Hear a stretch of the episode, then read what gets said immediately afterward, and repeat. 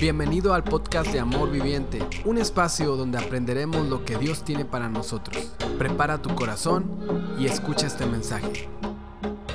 Pues familia, hoy tengo la oportunidad, el privilegio de compartir contigo este mensaje. Estamos cerrando la serie en sintonía el día de hoy. Si tú has estado en las demás eh, eh, mensajes, sabrás que Dios nos está hablando y que estamos aprendiendo a cómo escuchar la voz de Dios. Pero adivina qué, como ya viste, hoy no vengo solo. Hoy me acompaña mi hijo, el menor, el pequeño Abner, y él me va a ayudar a predicar el día de hoy.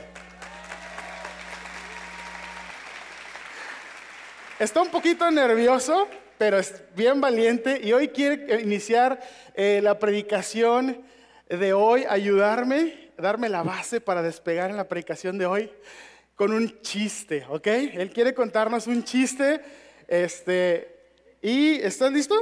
Este, ¿Cómo estás? Habla al micro. ¿Cómo estás? Bien. ¿Bien? ok, cuéntanos ese chiste que nos querías contar, ándale. El cuchillo le dice al tenedor, vamos a hablar a la cuchara.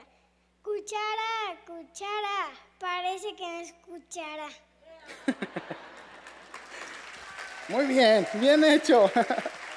Creo que estaba más nervioso yo que él. Parece que no escuchara iglesia. A veces la iglesia parece que no escuchara también. Cuando Dios nos habla constantemente, cuando la voz de Dios está siendo dirigida constantemente sobre nosotros.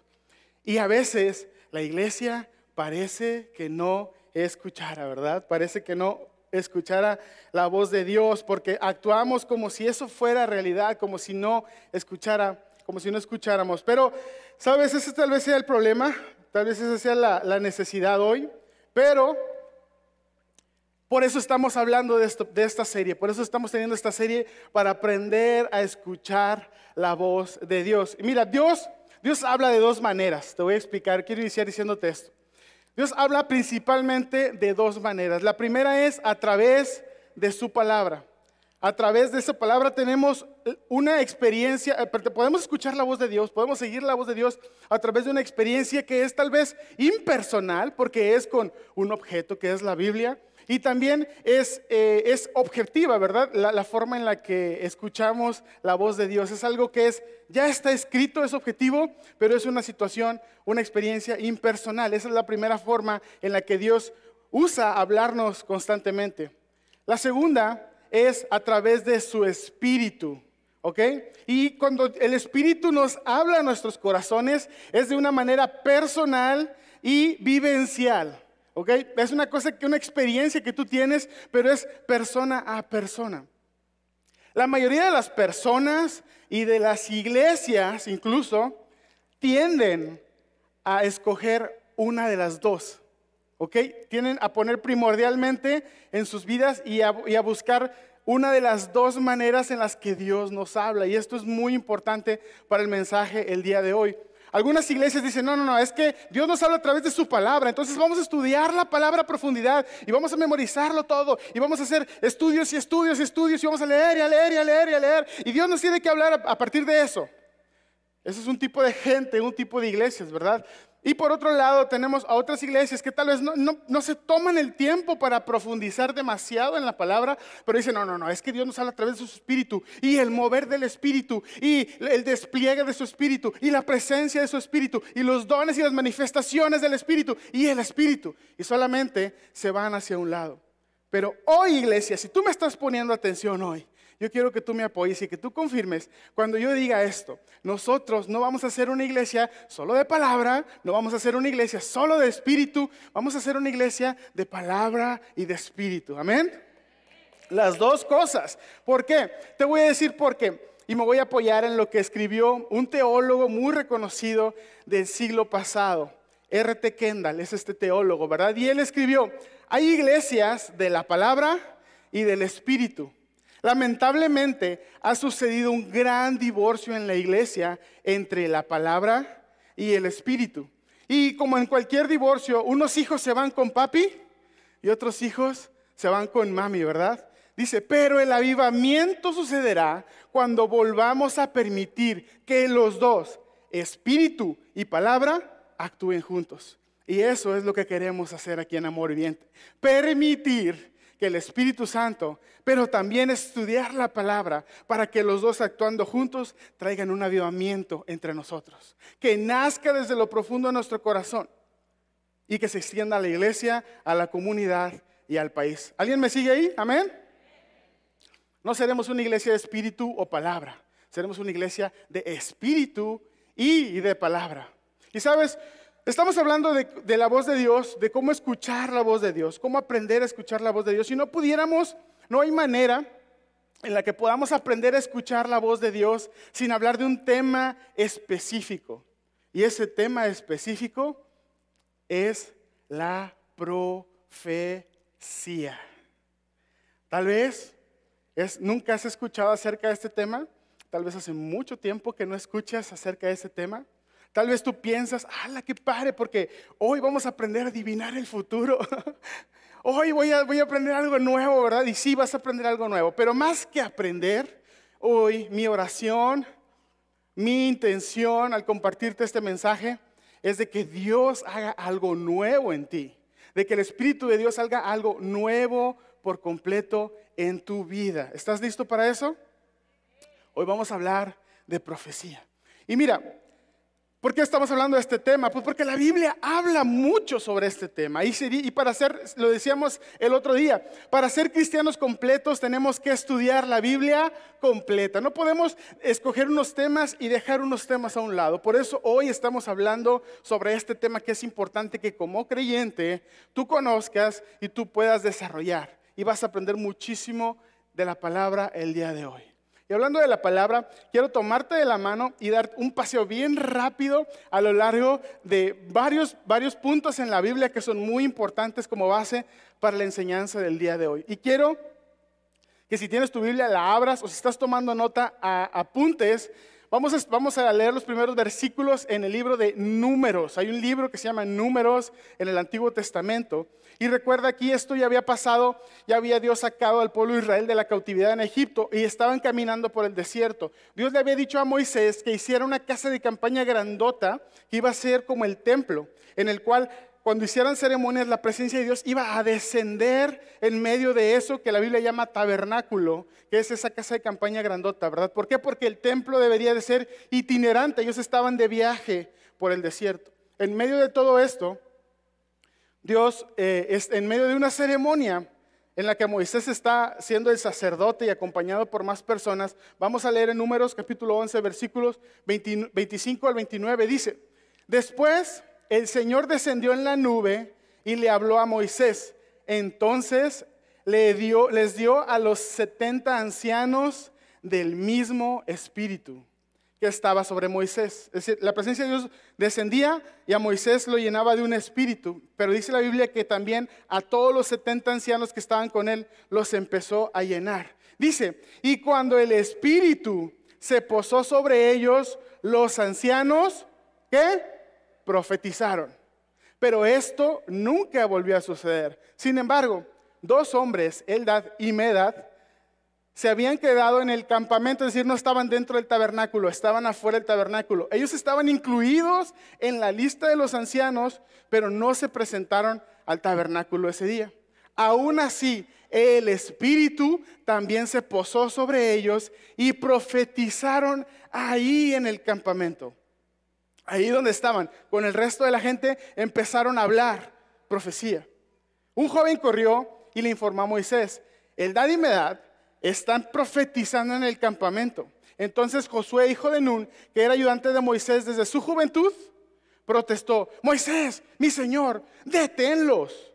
Pero Moisés respondió, ¿estás celoso por mí? O sea, ¿tú por qué te preocupas? Yo soy el que debería en todo caso estar preocupado. Pero Moisés dijo, ya quisiera que todos los del pueblo del Señor fueran profetas y que el Señor pusiera su espíritu sobre todos. Ese era el deseo de Moisés. Moisés decía, yo quisiera que esto que yo vivo, que vivimos aquí, lo viviera todo el pueblo, ¿ok? Me encanta ese deseo en el corazón de Moisés.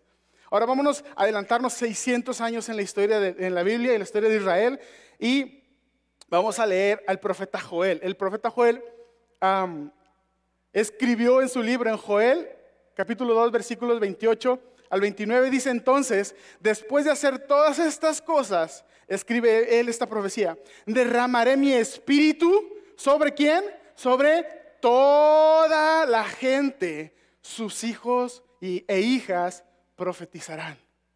Sus ancianos tendrán sueños y sus jóvenes tendrán visiones. En esos días derramaré mi espíritu aún sobre sirvientes, hombres y mujeres. Joel está hablando de parte de Dios diciendo que esto iba a pasar, que iba a derramar su espíritu sobre toda la gente. Lo que estaba en el corazón y era un deseo en Moisés, el profeta Joel ya lo escribió y lo habló, ¿ok? Ahora vámonos 800 años más adelante, el mismo Jesús ¿Ok? Está hablando con sus discípulos y les dice, espérense aquí en Jerusalén hasta que envíe mi espíritu. Dice Lucas 24, 49, ahora enviaré al Espíritu Santo tal como prometió mi Padre. Dios lo había prometido por medio del profeta Joel. Pero quédense aquí en la ciudad hasta que el Espíritu venga y los llene con poder del cielo. Jesús mismo está diciendo, hey, voy a enviar a mi espíritu y los va a llenar a ustedes, a todos ustedes. Los discípulos obedecieron y se quedaron en Jerusalén. No salieron de la ciudad y todos los días se reunían en un lugar que llamaron el aposento alto, que era como el escondite de ellos, ¿verdad? Para orar y para adorar durante siete días después de que Jesús ascendió al cielo.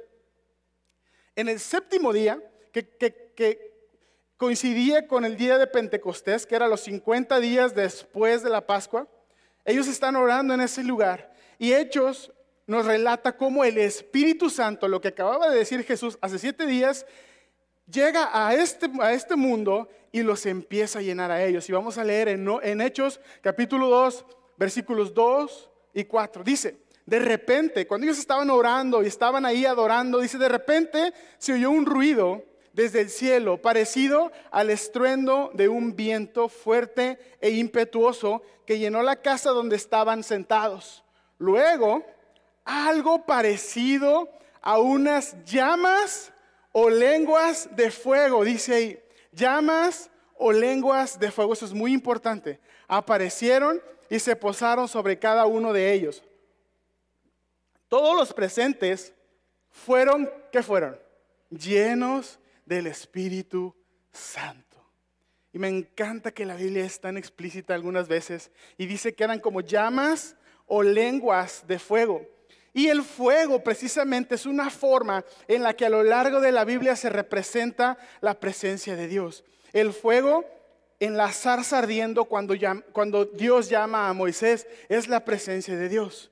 El fuego en forma de columna era Dios guiando al pueblo de Israel a través del desierto y los calentaba y los iluminaba al mismo tiempo que los guiaba, pero era una columna de fuego. Aún en el tabernáculo que Moisés construyó y que armaban para adorar a Dios, ahí había fuego que, era la que simbolizaba la presencia de Dios y que quemaba el sacrificio. Después, cuando Salomón viene y construye ya ahora sí un templo, que era el templo fijo del Señor, Dios le ordenó que siempre hubiera un fuego, que hubiera un fuego permanente encendido dentro del templo. Y era la presencia de Dios. Ahora el fuego, la presencia de Dios, vino y se posó sobre los creyentes que le adoraban.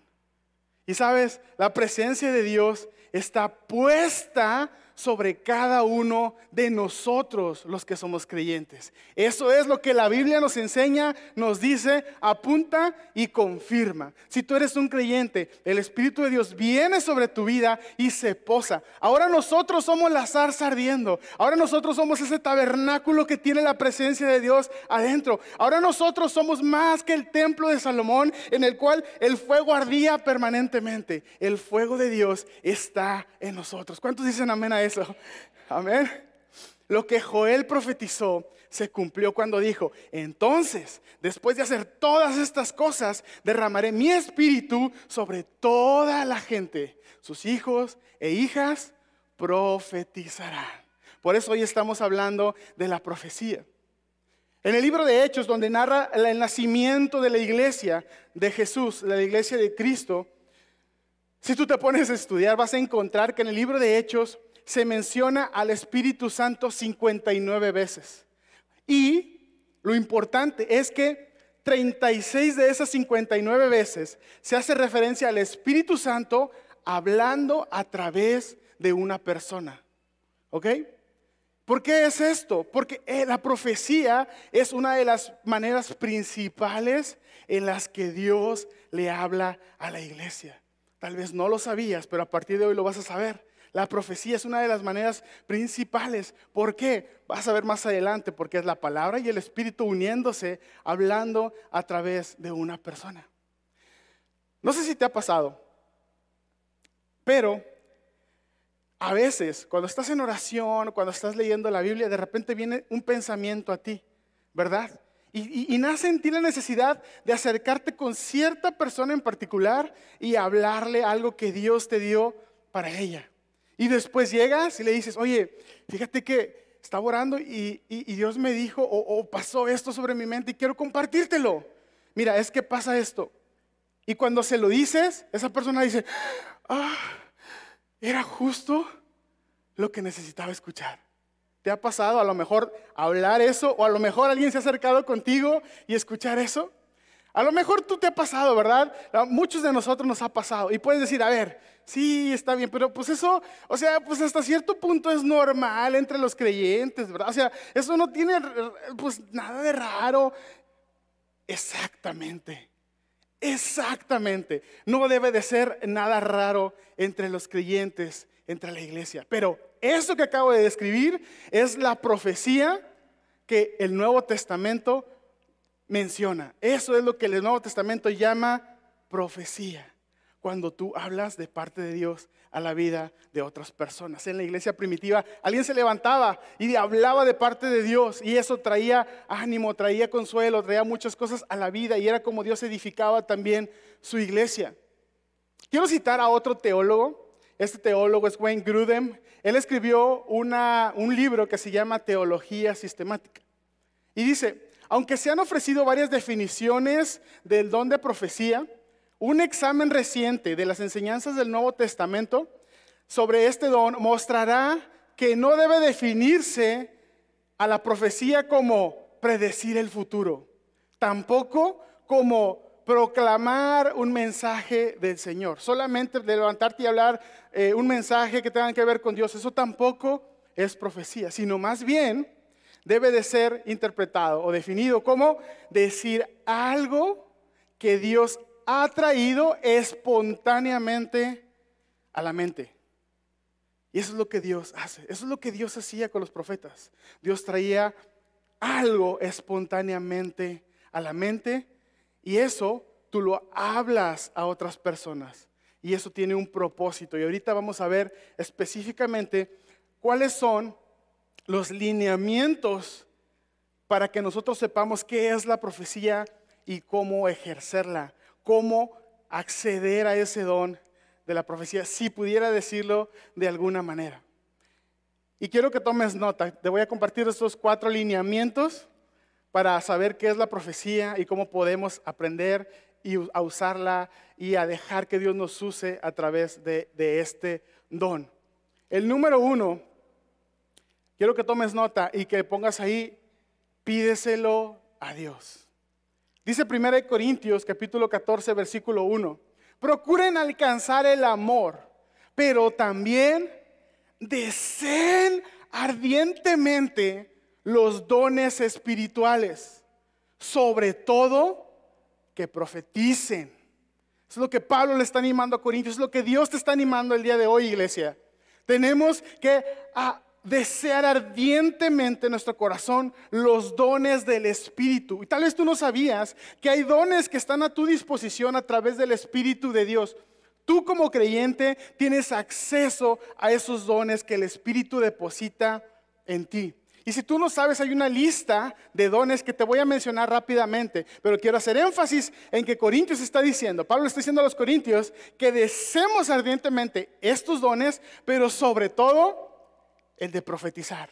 Y los dones son estos. Palabra de sabiduría, palabra de ciencia, el don de fe, el don de sanidades, milagros, profecía, discernimiento de espíritus, diversos géneros de lenguas e interpretación de lenguas. Esos son los dones que están a tu disposición. Pero sobre todos esos, la Biblia nos, nos insta, nos anima a que busquemos el de profetizar. Y vamos a aprender por qué. Número uno, pídeselo a Dios, pídeselo a Dios, pídeselo a Dios. Primera de Tesalonicenses capítulo 5, versículos 19 y 21. Es claro y directo este versículo. Dice, no apaguen el espíritu. No desprecien las profecías. Sométanlo todo a prueba, aférrense a lo bueno. Cuando, nosotros leemos esto de no apaguen el espíritu, me imagino como cuando estás en una fogata, ¿verdad? Y, o, ya terminaste de asar la carne y de repente, bueno, ojalá que no lo hagas, pero en la fogata tomas un poco de agua y, y se lo echas al fuego, ¿verdad? Eso, iglesia, el Espíritu de Dios hoy está hablando a nosotros. Eso lo hemos hecho como iglesia. Hemos apagado el Espíritu.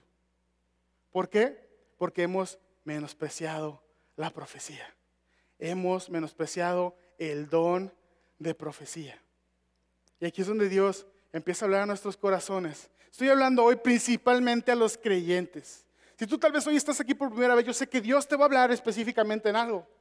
O tienes poco tiempo. Pero si tú ya eres creyente, abre tu corazón porque Dios está tocando la puerta de tu corazón para hablarte el día de hoy. Y Dios dice, y hace énfasis en que deseemos ardientemente el don de profecía, incluso por encima de los demás. ¿Sabes por qué dice esto Dios? ¿Sabes por qué Dios se enfoca y hace tanto énfasis en esta iglesia?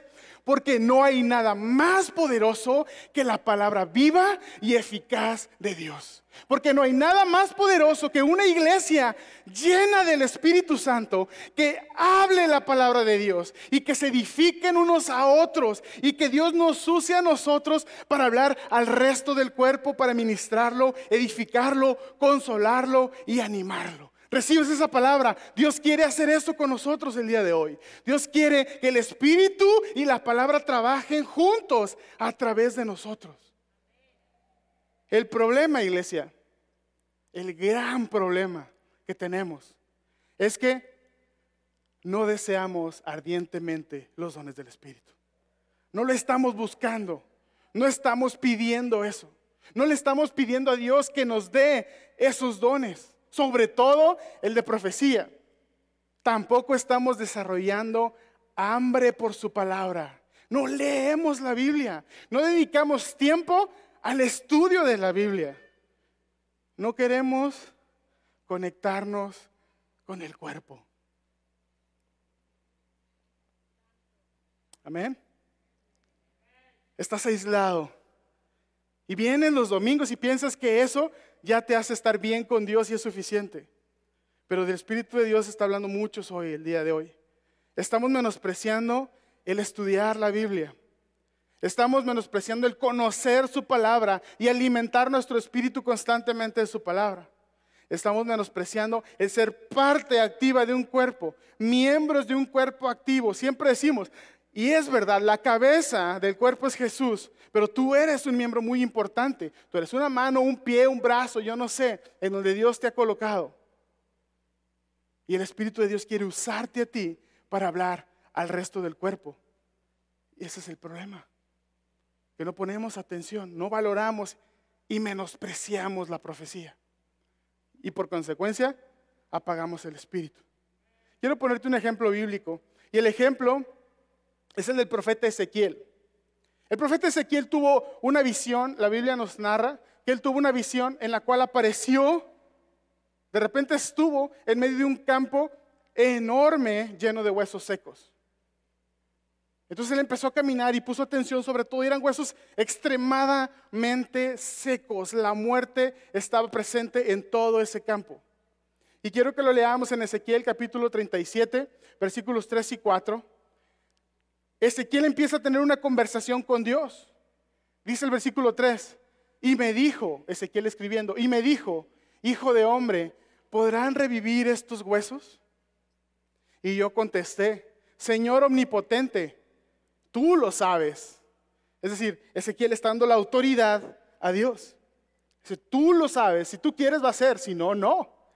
El versículo 4 dice, entonces me dijo, profetiza sobre estos huesos y diles, huesos secos, escuchen la palabra del Señor. Son cosas muy importantes que están sucediendo en ese pasaje.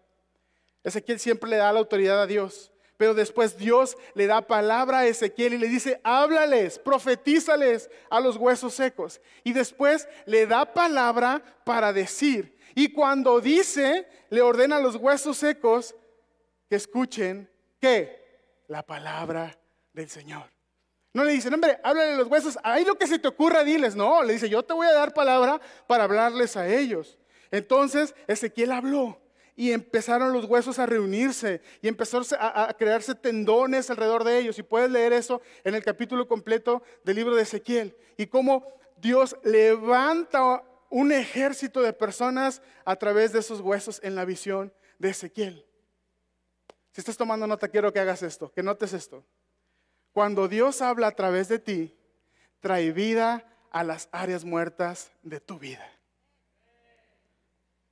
Cuando Dios habla a través de ti, trae vida a las áreas muertas de tu vida. El Señor te da palabra para hablarle a tu matrimonio, que a lo mejor está sufriendo, que está en problemas. El Señor te da palabra para hablarle a tus finanzas. El Señor le da palabra para hablarle a los problemas en tu familia. El Señor te da palabra para hablarle a tu enfermedad. No hay tantos amenes. Yo pensé que en este punto la iglesia se iba a volver loca. El Señor te da palabra para sanidad, el Señor te da palabra para traer ánimo a tu vida, el Señor te da palabra, el Señor te da palabra, te llena y su Espíritu Santo a través del don de profecía te hace hablarle a las situaciones difíciles, te hace hablarle a otras personas y edificarles, te hace hablarle a las personas que necesitan ser alcanzadas por su amor y su gracia a través de la profecía. El Señor te da palabra para tu crecimiento espiritual. Y el Señor te da palabra para tu eternidad. Pero no se trata, iglesia, porque aquí hay algo muy importante. Hay una doctrina desviada que nos dice o que enseña, que dice y que enseña que el poder reside en tu lengua. Y agarran versículos de la Biblia, los tuercen y empiezan a hacer cosas que no son lo que Dios está diciendo en la palabra de Dios. Y te dice, no, no, tú decreta tú ata, tú desata bendición sobre tu vida. No, no, quiero que entiendas. Para que esto funcione, el poder no reside en ti. ¿Estamos? El poder no reside en ti, el poder reside en Dios que a través de su espíritu pone y te usa a ti, pero es su poder el que habla a la situación difícil en tu vida. No es lo que a ti se te ocurra, lo que tú quieras, lo que tú desees, lo que tú digas o declares o decretes. No es eso. Es la palabra que Dios pone dentro de ti y su espíritu que actúa junto con eso para hablar a tu familia, a tu necesidad. Para esto necesitas estar conectado al cuerpo. Necesitas estudiar la Biblia, necesitas ser parte de la comunidad de creyentes en la cual el Espíritu de Dios está usando para edificación, ánimo, sanidad, para cualquier otra cosa. Por eso, iglesia, es importante, y voy a aprovechar esta oportunidad para animarte. Si no perteneces a un grupo de vida todavía, tienes que hacerlo. Si aquí se termina la predicación y la gente se conecta a los grupos de vida en donde estamos estudiando la palabra profundidad, hemos terminado de estudiar eh, la primera parte del libro de Génesis y ahorita estamos estudiando el libro de Mateo y estamos aprendiendo tanto y Dios está poniendo tanto en nuestras vidas juntos como grupos pequeños estudiando su palabra. Yo te voy a animar a que tomes la decisión hoy de conectarte a un grupo de vida. Y si no tienes la manera o no sabes cómo hacerlo, acércate al módulo de Conéctate en la salida o escríbenos la palabra grupo al WhatsApp o ahí en los comentarios aquí en la transmisión y vamos a ayudarte a encontrar un grupo que tú necesites que te conecte.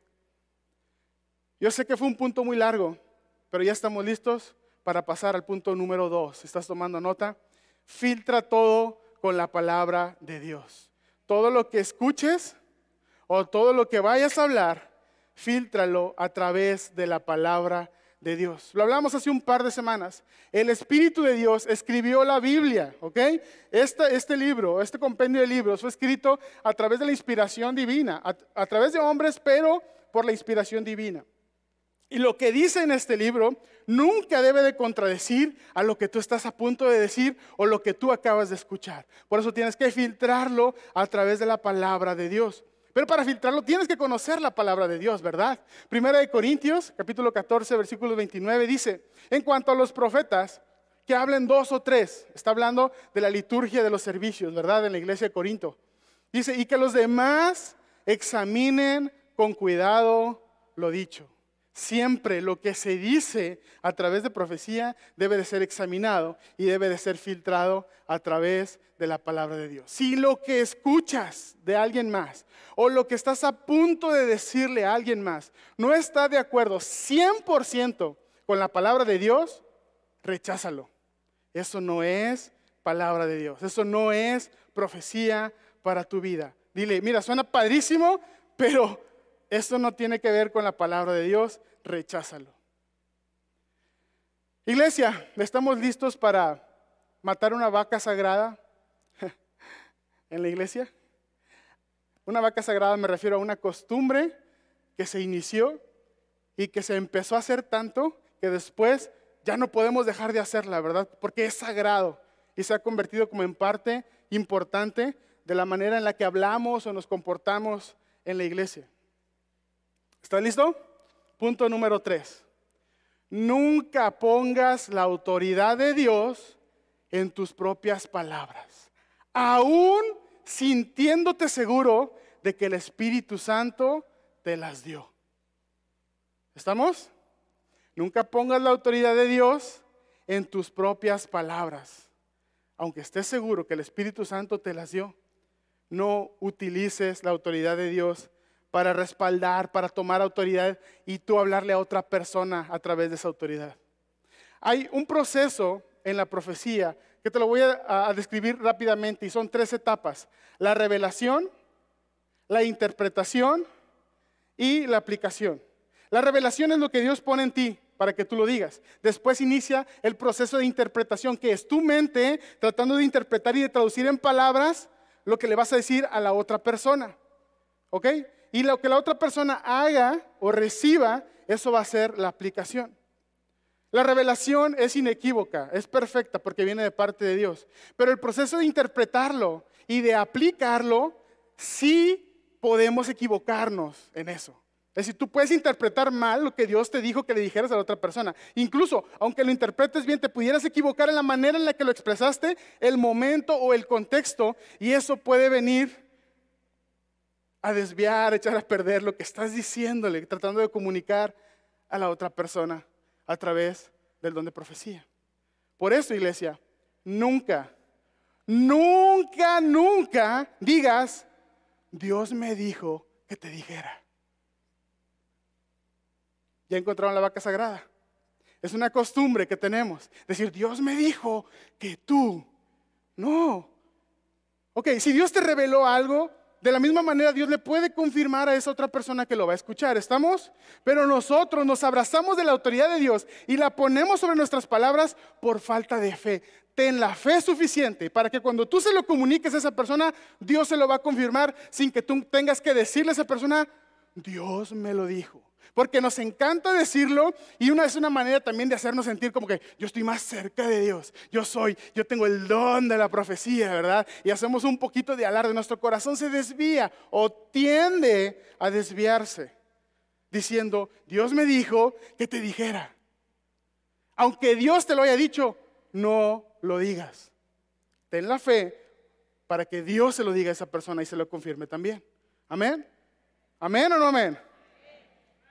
Te voy a dar algunos ejemplos de cómo decir. En lugar de decir, Dios me dijo, mejor dile, esto vino a mi mente cuando oraba por ti. ¿Ok? O también le puedes decir, mira, ¿sabes qué? Sentí la necesidad de compartir esto contigo. Como decimos coloquialmente, pásaselo al costo. No le metas nada tú. ¿Ok? La misma palabra que te lo dio a ti viene con la autoridad de Dios y le va a llegar a esa persona y se la va a confirmar y le va a animar Y lo que tenga que hacer Dios, el propósito con esa persona, lo va a hacer aunque tú no digas, Dios me lo dijo. ¿Estamos? Punto número cuatro, y con esto empezamos a terminar. Dios lo usa, Dios usa la profecía para propósitos bíblicos. ¿Sabes? La gente empieza a ponerse rara con esta onda de la profecía, ¿verdad? Y empiezan a agarrar monte. Si no hay límites, si no hay directrices, empiezan a agarrar monte y empiezan a decir cosas raras. Y luego de repente encuentras a cosas y dices, hey, hay que ir con el profeta para que nos diga nuestro futuro. ¿De qué estás hablando? Eso no se trata la profecía, ¿verdad? La profecía tiene un propósito, más bien, tiene tres propósitos. Y los vamos a leer en 1 Corintios capítulo 14, versículos 3. Dice, en cambio, el que profetiza habla a los demás para, ¿para qué? Ayúdame a leerlo. Edificarlos, animarlos y consolarlos. Si estás tomando nota, escribe eso, por favor, o resáltalo en tu Biblia.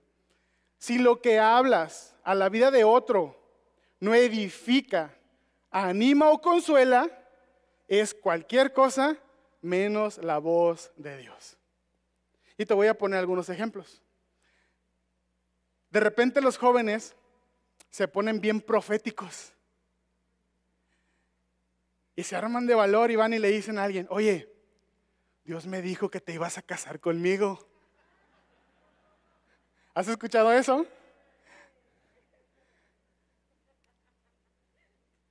A lo mejor a ti alguna vez te lo dijeron, o tú una vez se lo dijiste a alguien. Eso es un buen ejemplo de cómo algo no necesariamente estás edificando a quien lo escucha. Porque en peligro digo, ay no, qué miedo, esto es bien feo, ¿verdad? Tampoco está animando, en contrario, está desanimando hoy porque Dios me quiere dar una chava o un chavo tan feo, ¿verdad? Está desanimando a lo mejor. No está edificando, no está animando y tampoco está consolando. Eso no es la voz de Dios.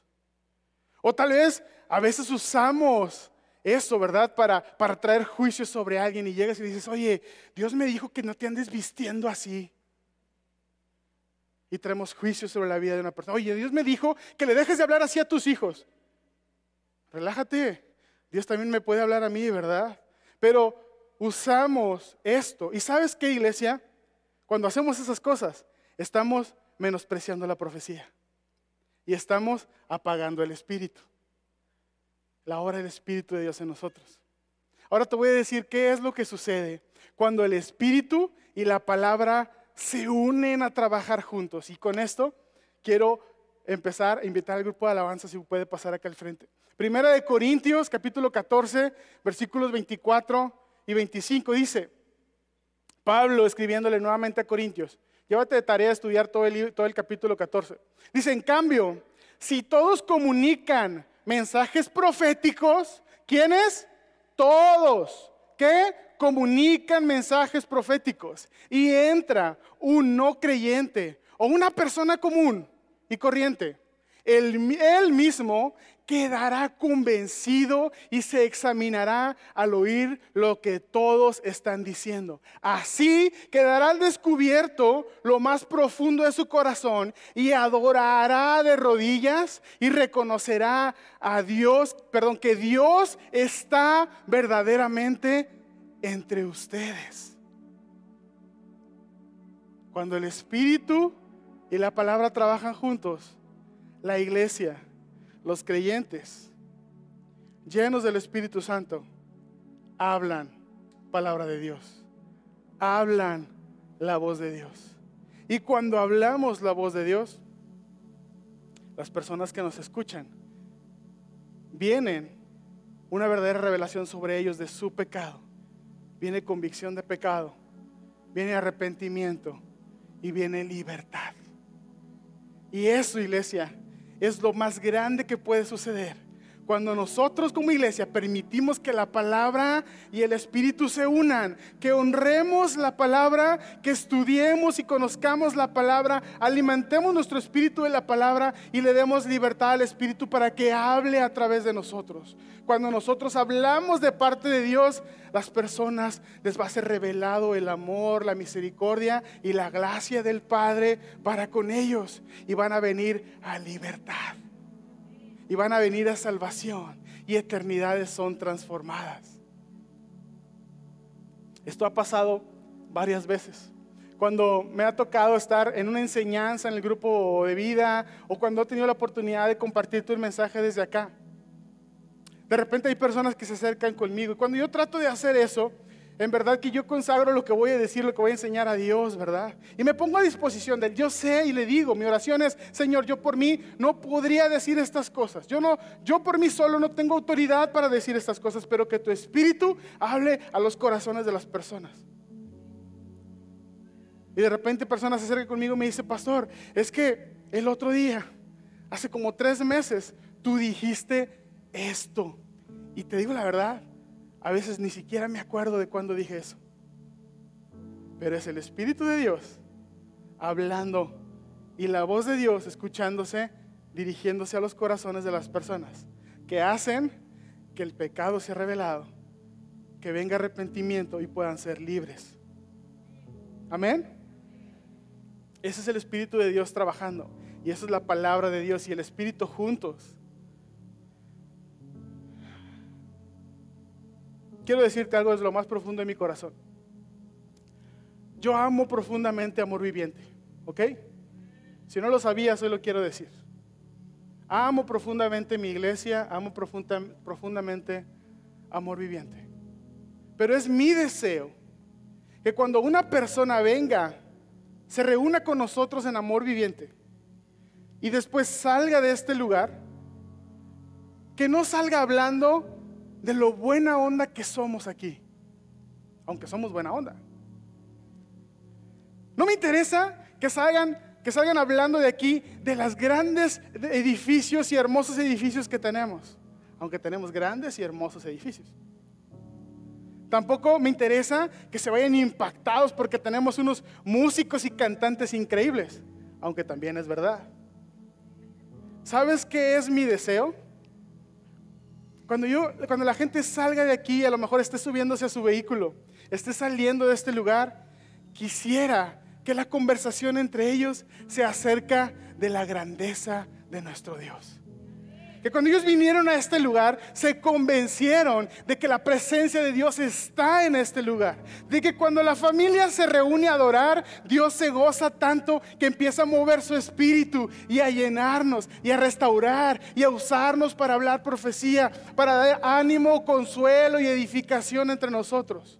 Como dice Corintios, que la gente vea y constate que la presencia de Dios está entre ustedes. Eso es mi más profundo deseo y oración para amor viviente. Que la gente cuando salga de este lugar diga, verdaderamente pude conocer a Dios. Pero iglesia, eso solamente va a pasar cuando dejemos de apagar el espíritu menospreciando la profecía, cuando valoremos nuestro tiempo de oración personal, nuestra relación personal con Dios, que nos alimentemos constantemente de su palabra y que después seamos valientes para dejar que su espíritu fluya a través de nosotros y le hable bendición a otras personas a través de palabra y a través de hechos. Solamente entonces un verdadero avivamiento va a venir amor viviente y el de Dios va a hacer su voluntad de manera explosiva entre nosotros. Y la gente que entre por esas puertas va a conocer la grandeza del Señor. Gracias por escucharnos. Nos encantaría estar en contacto contigo. Síguenos en nuestras redes sociales. Nos encuentras como Amor Viviente AR. Somos una comunidad de gente real con esperanza real.